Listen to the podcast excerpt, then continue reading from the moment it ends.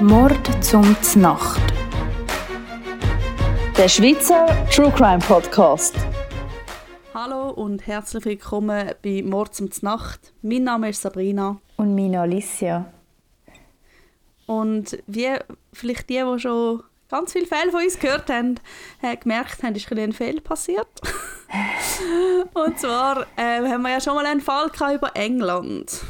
Aber irgendwie habe ich gemeint, keine Ahnung, das sei Kongo weil ja. die halt aus dem Kongo sind. Ja, aber die Geschichte ja. ist ja auch ein bisschen so gewesen, also war nicht so ein richtiger ja, britischer englischer Fall, Fall oder englischer das stimmt. Fall ja, voll. Ja, ist ein bisschen ein Kack. Aber ähm, ja, wir hoffen, es ist doch spannend. Und für die, die die Folge 12, das ist nämlich der andere englische Fall, beziehungsweise der, der in England einfach stattfindet, falls ihr den noch nicht gehört habt, der Hexenkind-Mörder, dann könnt ihr den hören. Und ja, ich würde sagen, spannen wir euch nicht länger auf die Folter. Fangen wir an. Säugling, Neugeborene, Babys, egal welches Wort man verwendet, es sind die wertvollsten Schöpfungen auf dieser Erde. Man leitet sein kleines Kind in die Wiege und beobachtet ganz ehrfürchtig, wie es versucht, die Welt um sich herum zu verstehen.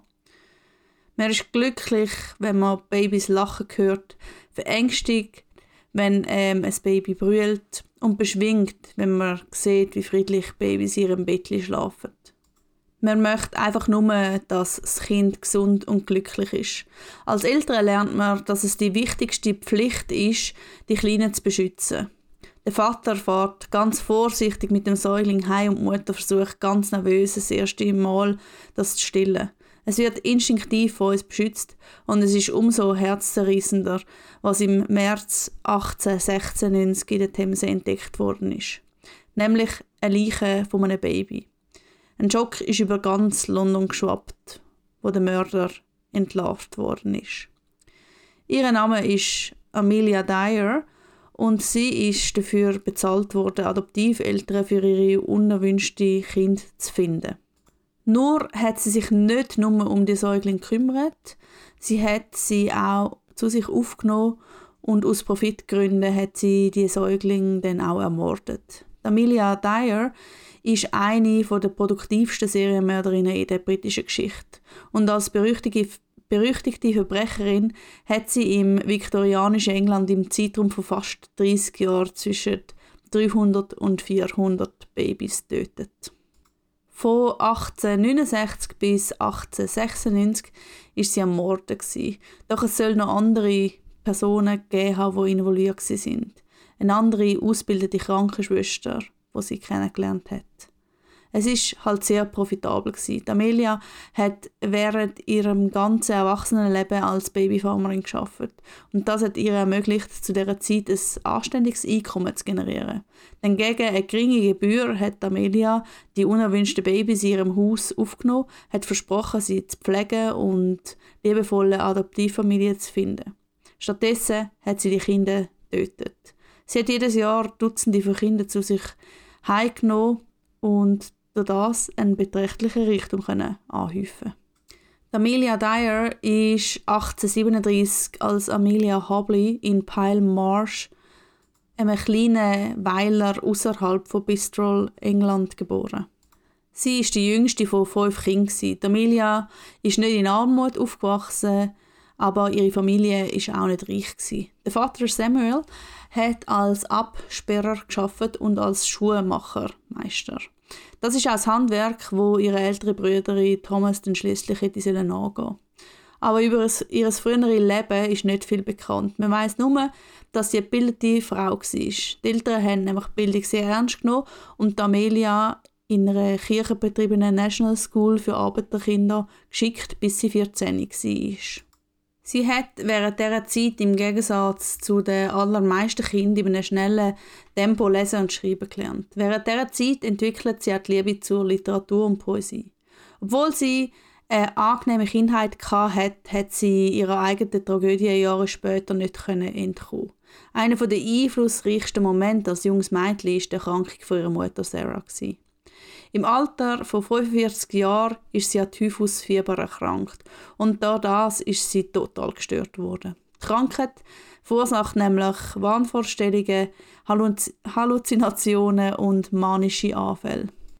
Amelia hat alles miterlebt und zeitweise sogar die Aufgabe gehabt, sich um ihre Mutter zu kümmern. Sie hat also aus erster Hand mitbekommen, wie ihre Mutter langsam den Verstand verloren hat. Der epidemische Typhus ist in überfüllten und verarmten Gebieten verbreitet und hat eine Sterblichkeitsrate von 60 Prozent. Die schlechten und unhygienischen Bedingungen im viktorianischen England machen es nicht schwer, um sich vorzustellen, dass die Mutter von der Amelia der Krankheit schnell erlegen ist. Die Amelia hat sich durch das sehr hilflos gefühlt und hat das Ganze stoppen. Kindheitstraumata können sich nachhaltig auf Serienmörder auswirken, also psychosoziale Stressoren, signifikante dramatische Ereignisse, die in der Kindheit den Tod von einem näheren Familienmitglied umfassen können, zu Krankheiten, psychischen und physischen Missbrauch führen. Nachdem ihre Mutter 1848 gestorben ist, ist Amelia zu ihrer Tante nach Bistrol geschickt worden und hat als Lehrling bei einem, bei einem Kassettmacher geschafft. Währenddessen ist sie der Familie immer fremder geworden. Sie hat kaum mit ihrem Vater und den anderen Familienmitgliedern geredet. 1859 ist dann auch ihr Vater an einer Bronchitis gestorben. Und ihre ältere Brüder hat mit 24 das Schuhgeschäft vom Vater geerbt. Die Amelia ist in die Unterkunft an der Trinity Street Nummer 2 gezogen. Dort hat sie angefangen, einen Mann namens George Thomas zu treffen. Ein 57-jähriger alter Grenzgänger. Der George Thomas war ein Meisterschnitzer und hat erst drei Monate vorher seine Ehefrau begraben. Er und Amelia haben eine Beziehung angefangen und fünf Monate nach dem Tod seiner Frau hat er Amelia geheiratet. Amelia und der George haben auf ihrer Hochzeitsurkunde über ihr Alter gelogen. Die Amelia, die damals erst 24, 24 war, hat gesagt, sie ist 30 und der George hat gesagt, er ist 48. Sie haben in Bristol im Registeroffice geheiratet. Sie haben beide keine Familienmitglieder, die an der Zeremonie anwesend waren. Amelia hat gesagt, dass sie zum Rest der Familie entfremdet ist. Sie hat aber nie einen Grund gesagt, wieso. Ein paar Jahre nach ihrer Hochzeit ist Amelia in die Bristol Royal Infirmary eingetreten. Dort hat sie eine Ausbildung als Krankenschwester angefangen. Sie hat auch schon ihre Mutter gepflegt, als sie krank war. Der Pflegeberuf ist zum zunehmenden respektablen Beruf geworden, was zum grossen Teil den Bemühungen der Sozialaktivistin Florence Nightingale zu verdanken ist. Das viktorianische England hat sich zu dieser Zeit in einer massiven Industrialisierung befunden, vor allem in den Großstädten. Aus diesem Grund hat es grosse Klassendiskrepanz zwischen der höheren Klasse und der Arbeitsklasse gegeben. Die überwiegende Mehrheit der Menschen ist ziemlich arm und hat entweder auf der Straße gelebt oder in engen Unterkünften oder im Arbeiterhaus. Männer aus der Arbeiterklasse sind in der Regel in drei Kategorien gefallen. Arbeiter, Handwerker oder gebildete Arbeiterklasse. Es hat eine Vielzahl an Möglichkeiten gegeben, einen ehrlichen Lebensunterhalt zu verdienen. Zum Beispiel in der Branche wie Klavierbau, auf dem Markt, in der Seidenweberei oder auf dem Bauernhof. Aber für Frauen wie Amelia ist es nicht so einfach, in einer Großstadt wie London zu überleben. Besonders nicht, wenn man zu der Armen oder zu der Arbeiterklasse gehört hat, wo Blumen verkauft. Die Lieferung von Milch, ein Beruf, der damals selten von Männern oder von der Knechtschaft ausgeübt wurde, ist, ist das was so Frauen wie Amelia machen können. Aber die beiden häufigsten Karrieren für Frauen sind in der Fabrik oder auf der Straße. Viele Frauen haben lange und mühsame Stunden in der Fabrik geschafft. Sie haben Maschinen bedient und haben giftige Dämpfe eingeschnupft. Die Bedingungen sind absolut schrecklich aber genauso schrecklich ist der Anstieg der Sexarbeit Es wird gesagt, dass eine von zwölf Frauen im viktorianischen England eine Sexarbeiterin war. Als Florence Nightingale aus dem Krimkrieg zurückgekommen ist, hat sie 1860 die School of Nursing am St. Thomas Hospital eröffnet. Und somit hat sie einen neuen Beruf der Frauen ermöglicht, nämlich Krankenschwester. Für die Frauen hat sich sehr viel verändert. Der Amelia hat der Beruf als Krankenschwester sehr gefallen. Und so hat sie eine Ausbildung an der Bristol Royal Infirmary gestartet. Sie hat gelernt, dass einer der wichtigsten Aspekte von einer Krankenschwester darin besteht, emotional distanziert zu denen zu sein, die unter ihrer Obhut stehen. Sie hat Anästhetika gelernt und die Fähigkeit, Schmerzen und Infektionen zu lindern. Und im Alter von 26 hat sie auch die grundlegenden Aufgaben von einer Hebamme gelernt. Amelia ist dann schwanger geworden und ist gezwungen, den Beruf aufzugeben. Sie hat sich auf das Einkommen von ihrem Mann George verlassen. Im Jahr 1864 hat sie ein kleines Mädchen auf die Welt gebracht. Sie hat eine Hebamme namens Ellen Dane, die das Gleiche wie sie durchgemacht hat, kennengelernt. Sie ist auch Hebamme und hat Amelia und George in Bristol kennengelernt. Viele Frauen, die zu den Dane gekommen sind, sind unehelich schwanger Sie haben auf Diskretion gehofft. Amelia hat gemerkt, dass Dane diesen Frauen einen weiteren Service zur Verfügung gestellt hat, wo sich als lukratives Unternehmen für die Babylandwirtschaft herausgestellt hat. Im Jahr 1834, bevor Amelia geboren ist, hat das Parlament ein neues Gesetz verabschiedet. Ein Teil vom Gesetz besagt, dass ein Vater nicht mehr finanziell verpflichtet ist, wenn er einen unehelichen Sohn oder eine uneheliche Tochter großziehen muss. Im Wesentlichen kann ein Mann eine Frau, mit der er nicht verheiratet ist, schwängern, aber sie nicht finanziell unterstützen. Armut ist in dieser Zeit in England weit verbreitet und eine der grössten Gruppen, die darunter gelitten hat, sind Kinder. Als Amelia durch Bristol oder London gegangen ist, ist sie ständig von Kindern gejagt worden, die um Geld bettelt haben, zum Essen kaufen. Das neue Armengesetz, wie man es genannt hat, hat die Rate der unehelichen Geburten aber nicht gestoppt oder verlangsamt. Das ist aber das, was man eigentlich gehofft hat. 1860 hat Amelia die Dane getroffen, wo etwas Neues am Machen war. Pionierfrauen wie Dane haben angefangen, den Beruf weiterzuentwickeln. Nämlich Babylandwirtschaft. Das ist das, was Amelia dann schlussendlich auch gemacht hat. Unter Babylandwirtschaft kann man Folgendes verstehen. Schwangere Frauen, die nach Diskretion suchen, würden von der Ellen Dane dafür gezahlt werden, dass sie ihres Neugeborenen mitnimmt und ein Adoptivheim für das Kind findet. Es ist eine einfache Möglichkeit, Geld zu verdienen. Es hat die neuen Mütter mit Trost versorgt. Amelia war fasziniert von dem Konzept. Sie hat unbedingt von der Ellen Dane lernen und das auch machen. Dass sich aber hinter dem etwas ganz Heimtückisches verbirgt, hat Amelia noch mehr fasziniert und sie ist bereit, dort einzutauchen. Mehr zu dem erzählen wir nachher. Babyfarmerinnen haben jungen, mittellosen Müttern geholfen, ihre uneheliche Schwangerschaften geheim zu halten. Das Geschäftsmodell hat sich schnell als ein gutes Geschäftsmodell erwiesen, um schnell und einfach Geld zu verdienen. Tatsächlich haben in dieser Zeit Waisenhäuser Kinder abgewiesen, wo man gewusst hat, dass die unehelich sind. Sie haben noch Kinder von alleinerziehenden Müttern akzeptiert, was gewusst haben, dass der Vater gestorben ist. In diesen harten Zeiten würden die Mütter das Kind bekommen und dann auf der Straße aussetzen. Und das würde dann logischerweise sterben. Wenn eine Mutter ihr Kind nicht ausgesetzt hat, dann hat sie das meistens selber erstickt.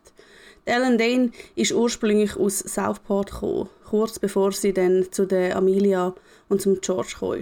Sie hat Amelia gezeigt, wie sie ihr Zuhause als Babyfarm nutzen kann. Amelia lernt schnell und auch, dass ihre Freundin alles andere wie ein Retter für die Frauen war. Je nach Babyfarmerin ist das Baby vernachlässigt worden, unterfüttert, hat ähm, Dosen von Alkohol oder Opiat bekommen oder zu Tode erstickt worden. Die Gebühren haben sich die Damen aber doch eingesteckt.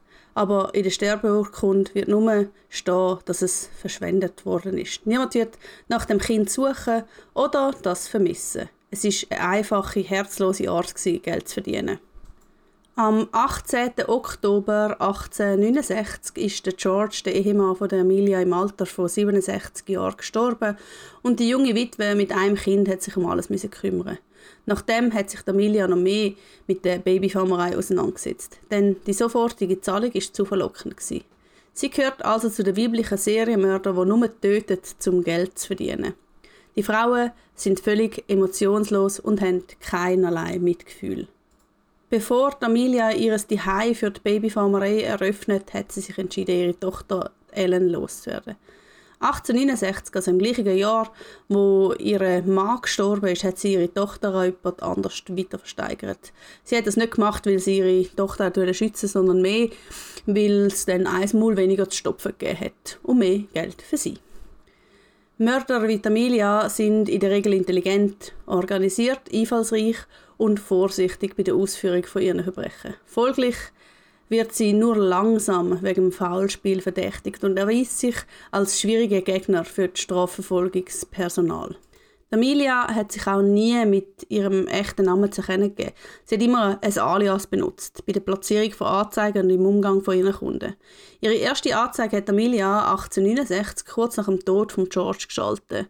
Durch die Benutzung von den Namen Mrs. Harding und Mrs. Smith hat sie ihre Identität können schützen und ist so durch Behörden nicht entdeckt worden. Amelia hat pro Baby bis zu 80 Pfund verlangt. Und sobald das Baby geboren war, hat sie wöchentliche Gebühr ähm, noch genommen, um sich um das Baby zu kümmern. Und noch viel höher war die Gebühr, wenn sie es dann adoptiert hat. Man weiß nicht, wie viele Babys sie in ihrem Haus hat, aber man kann davon ausgehen, dass sie ein volles Haus hat. Man weiß auch nicht, wenn sie damit angefangen hat, die Babys zu töten, aber man geht davon aus, dass sie Platz gebraucht hat oder eine Rechnung gleichfällig war. Manchmal hat sie sich darüber geärgert, weil das Baby zu laut brüllt hat. Und dann sind die Methoden von der Ellen Dane zum Zug gekommen. Erstickung, verhungern lassen, Gift.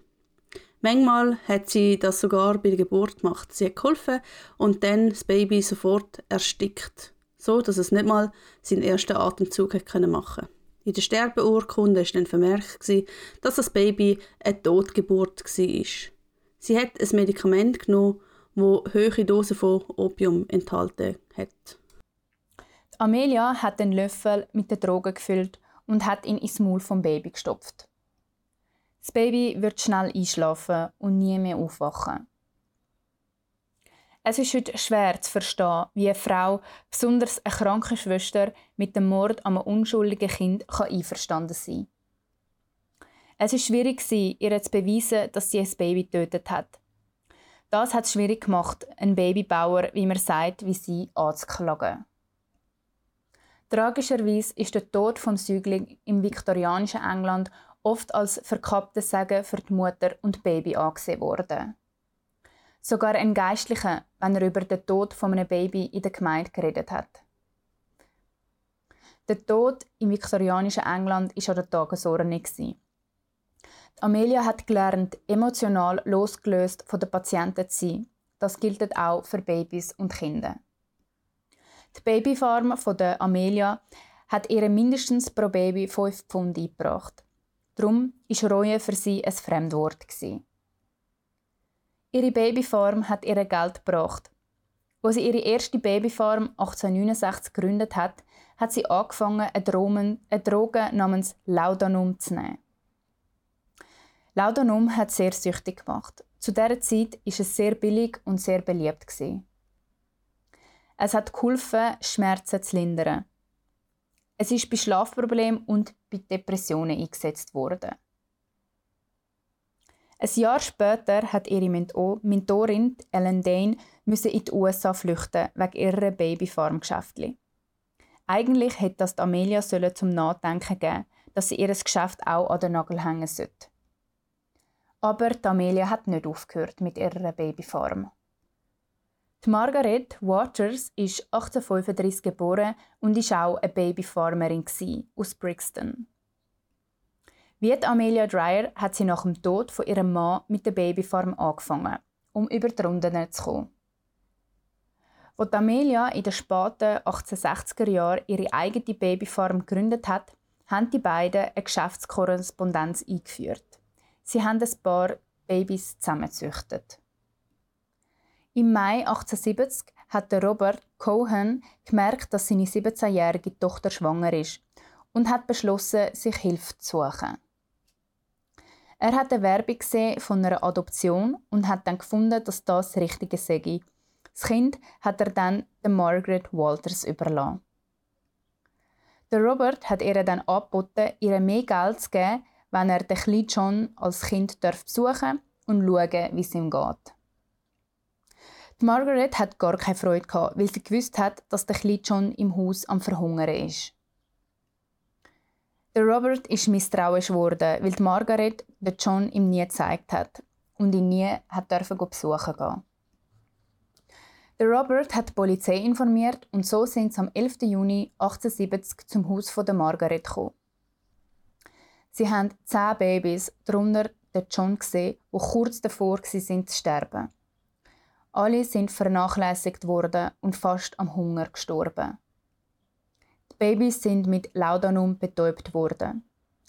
Ein Arzt, der am Tatort war und das Ganze gesehen hat, hat den gebrechlichen Körper vom kleinen John gesehen und ihn sofort zu einer vertrauenswürdigen Krankenschwester gebracht. Trotz all diesen Bemühungen hat es der kleine John leider nicht, gescha nicht geschafft und ist verstorben. Die Amelia, die jetzt Anfang 30 ist, hat über die Verhaftung von der Margaret und ihre Komplizin der Sarah in der Zeitung gelesen.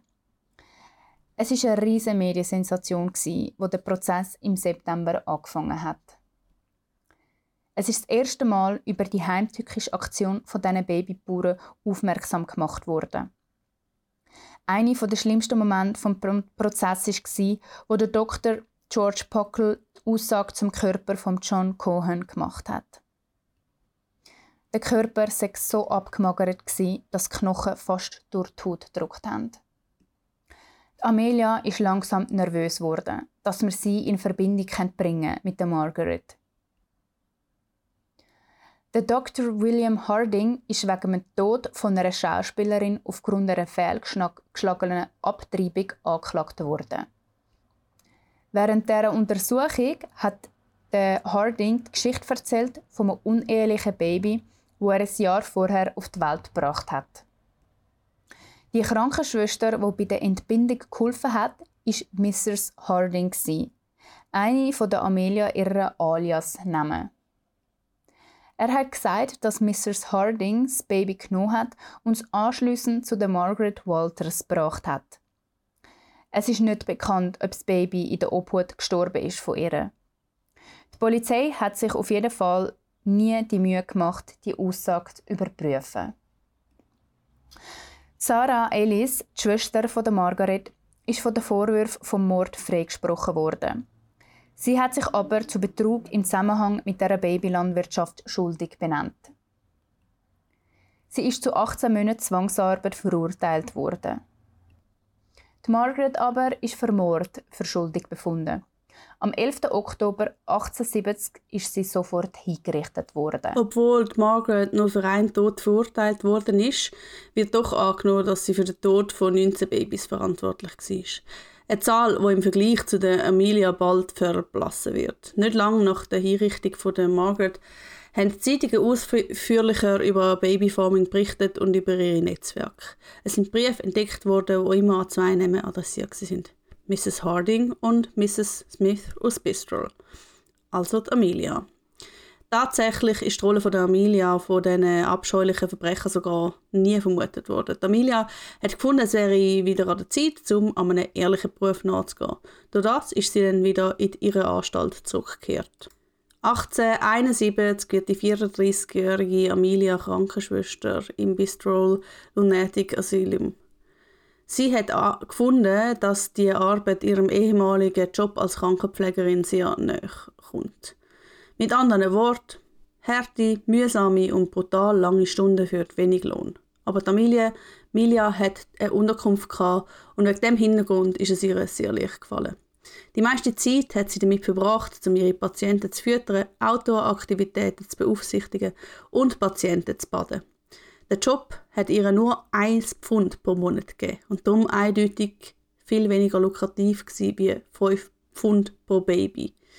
Einige Patienten haben unter den gleichen Leiden wie ihre Mutter ähm, vor ihrem Tod gelitten. Es hat nicht lange gedauert, bis Amelia den Job satt hat und sich nach anderer Arbeit umgesehen hat. Doch sie hat auch die Vorteile von der Irrenanstalt gesehen. Je mehr sie mit den Patienten zu tun hat, hat sie erkannt, dass das Leben als Patient gar nicht so schrecklich ist. Man hat einen Ort zum Leben gehabt, warme Mahlzeiten und ein bisschen Freizeitunterhaltung. Also alles besser wie im Gefängnis. Trotzdem hat Amelia anfangs 1872 nicht mehr im Asylum geschafft. Es ist unklar, ob sie entlassen worden ist oder gekündigt hat. 1872 war aber trotzdem kein schlechtes Jahr für Amelia. Sie ist mit ihrer Tochter Ellen wieder vereint worden und hat ihren zweiten Ehemann im Herbst geheiratet. Der William Dyer ist ein 27-jähriger ungelernter und analphabetischer Arbeiter aus der Zuckerraffinerie. Also ein Rückschritt von ihrem vorherigen Ehemann. Und zudem hat sie auch ihm verheimlicht, dass sie acht Jahre älter ist. Sie hat gesagt, sie sei 29. Sie hat ihre erst, ihr erstes gemeinsames Kind mit ihm zur Welt gebracht und ein paar Jahre später ist nach der Tochter auch noch ein Sohn auf die Welt gekommen. Während der ersten Jahre haben sie das magere Gehalt von ihrem Mann William gehabt und ein bisschen dazu verdient, weil sie ihre Zimmer als Gästezimmer vermietet haben. Fünf Jahre nach der Hochzeit hat William seinen Job verloren und hat dann wieder Arbeit gefunden in der Essigbrauerei. Weil die Finanzkrise die Familie hart getroffen hat, hat sie 1877 beschlossen, wieder zurückzugehen zu ihrer Babyfarm. Also fast sechs Jahre, nachdem sie ihre erste geschlossen hat. Dank der Erinnerungen von ihrer Tochter, der Polly Dyer, kann man ein kleines Gefühl dafür bekommen, wie viele Babys sie dort aufgenommen hat. Sie hat bis zu sechs Babys gleichzeitig können beherbergen. Sie hat also jeden Monat ähm, 30 Pfund verdient, verglichen mit den mickigen 12 Pfund pro Jahr im Asylum. Emilia war süchtig nach Laudanum. Das ist in Alkohol aufgelöstes Opium. Laut Polly hat sie Drogen direkt aus der Flasche getrunken. Vermutlich hat sie durch die Sucht nach dieser Drogen auch einfach so viel Geld gebraucht und durch das immer wieder Babys bei sich aufgenommen. Auch hat sie ihre Töchter dazu gebracht, dass sie für sie das Laudanum in der Apotheke sind geholt. Amelia hat nie Angst gehabt, dass sie die Verbindung zwischen ihr und der Margaret Waters hätte können einholen. Denn wenn ein Baby da war, hätte ja ein Arzt vorbeikommen und dann ist Todesursache bestimmt worden. Aber Mitte 1879 bemerkt ein Arzt, der das Haus von der Amelia besucht hat, dass vier Babys gestorben sind. Und zwar innerhalb von zwei Wochen. Und so viele Babys sollten nicht an einem natürlichen Tod oder auch sonst nicht sterben. Also hat da ja mehr dahinter stecken. Der Arzt ist zu den Behörden und hat seinen Verdacht gegen Amelia Dreyer geäußert. Wenige Tage später ist Emilys Haus von der Polizei und einem Arzt durchsucht worden. Sie haben die Leichen von sieben toten Säuglingen gefunden. Amelia war auch im Haus und weil sie gewusst hat, dass das ziemlich sicher ihr Ende ist, hat sie beschlossen, die Sache selber in die Hand zu nehmen. Als die Polizei ein paar Tage nach ihrer ersten Razzia wieder gekommen sind, haben sie Amelia entdeckt, wie sie gerade probiert hat, sich umzubringen. Sie hat zwei Flaschen voll mit Laudanum getrunken. Laudanum ist eine Flüssigkeit, die aus gelöstem Opium besteht. Die meisten Leute wären nach zwei Flaschen von dem gerade tot gewesen. Aber Amelia ihre Toleranz für die Drogen ist sehr hoch gewesen. Im August 1879 ist Amelia verhaftet worden und wegen Verstoß vom Infant Life Protection Gesetz angeklagt worden. Zum Überraschen haben sich die meisten Beweise gegen sie als Indizien herausgestellt. Obwohl die Leiche unter Drogen gesetzt worden ist und verhung verhungert ist, haben sich tatsächlich kein Beweis ergeben, dass Amelia ihnen das Gift gegeben hat. Sie ist stattdessen der groben Fahrlässigkeit verschuldigt befunden worden. Sie ist zu sechs Monaten Zwangsarbeit im Gefängnis verurteilt worden. Obwohl sie am Kapitalverbrechen hat können ausweichen, soll das Leben für sie nicht einfach werden. Sechs Monate ist sie in einem der härtesten und ältesten Gefängnisse von England ausgesetzt worden. Die Lebensbedingungen sind dort miserabel. Gewesen. Im Februar 1880 ist Amelia Dreyer aus dem Gefängnis entlassen worden und geschlagen und verletzt. Gewesen. Viele haben behauptet, dass sie ihren Verstand verloren hat. Aber das Gefängnis hat Amelia nicht übertroffen. Wenn überhaupt, hat sie es inspiriert, ihre Methode zu ändern, um nicht entdeckt zu werden. Und hat sie ermutigt, noch mehr zu morden. Sie würde zu ihrer Babyfarm zurückgehen und alles schlauer umsetzen. Nächste Woche werfen wir einen Blick darauf, wie Amelia ihren Amoklauf weitergeführt hat. Unvermindert für weitere 16 Jahre werden Hunderte von Kindern umgebracht. Das wäre jetzt unser Teil 1 gewesen. Ich hoffe, er hat euch mega gefallen. Ähm, und nächste Woche gibt es den zweiten Teil. Ähm, wir haben gedacht, wir machen wieder mal einen zweiteiligen äh, Fall zwischendurch. Genau. Und ja, In dem Fall. Bis nächste Woche. sagen, bis nächste Woche. Tschüss. Ciao.